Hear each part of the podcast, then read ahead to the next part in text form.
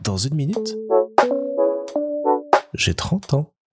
Salut Aujourd'hui, j'avais envie de vous conseiller un podcast que j'ai écouté récemment et qui m'a énormément touché, passionné et permis de réfléchir. C'est Voyage au Guinistan d'Aurélie Cuta et Christine Gonzalez. Elles sont toutes les deux journalistes à la RTS, la radio-télévision suisse,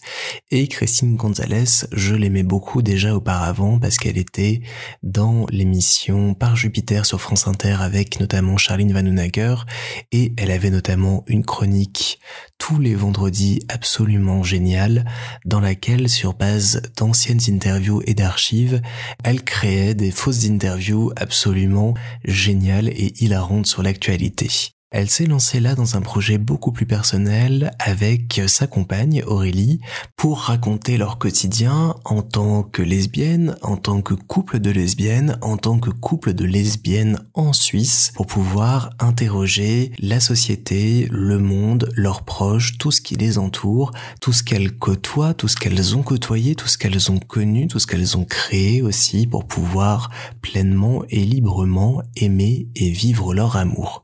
Alors ce voyage au Guinistan, c'est un très beau voyage, c'est très poétique, c'est très touchant, parce que ça déborde d'amour, ça déborde de sentiments, ça déborde de tendresse, et c'est ça qui m'accueillit au premier abord, c'est qu'on sent qu'elles s'aiment et on sent qu'elles parlent de ce qu'elles connaissent de leur amour. Ça m'a énormément intéressé et touché ensuite parce que ça aborde tout le parcours de vie des personnes LGBTQIA+, qui est souvent semé de peur, de doute, de rejet, de violence. Et j'ai trouvé que la force, l'intelligence, l'amour, le recul qu'elles prennent par rapport à tout ça est absolument admirable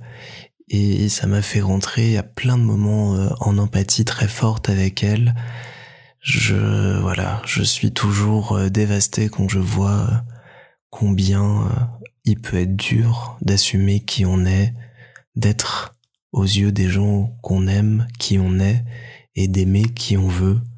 sans qu'on se prenne en face des stéréotypes, des remarques blessantes, de la violence.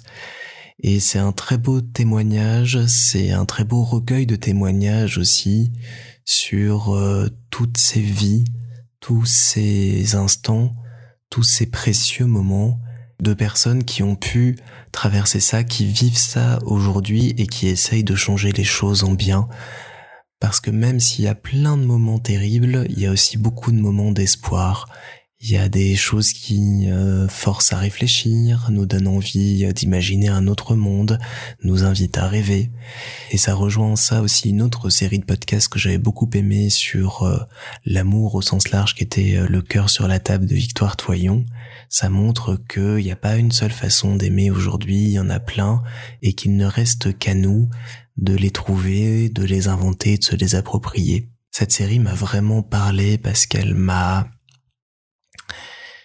elle m'a mis un petit peu en face de choses qui se sont passées notamment dans ma famille avec des gens qui euh, aimaient des gens de leur sexe et ont dû le cacher pendant des années et des années et des années et je souhaite euh,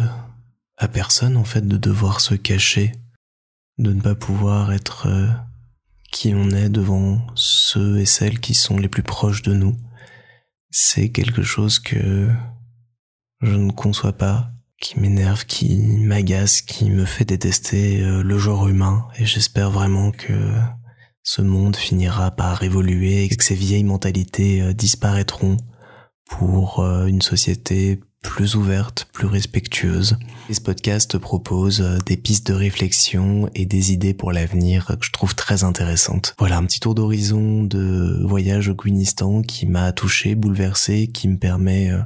de mieux appréhender, de mieux comprendre ce que peuvent vivre des gens qui sont proches de moi et que j'aime profondément de tout mon âme, de tout mon cœur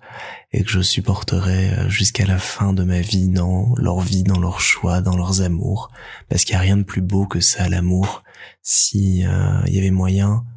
juste comprendre ça, je pense que la Terre n'en serait qu'encore plus plus belle. Du coup, j'espère que je vous ai donné envie d'écouter. Je vous mets le lien pour jeter une oreille dans la description. Et la deuxième saison est en train de sortir, s'intéresse, elle, à vieillir au Guinistan. Un sujet qui me semble aussi hyper intéressant et que je vais découvrir avec grand plaisir dans cette saison 2.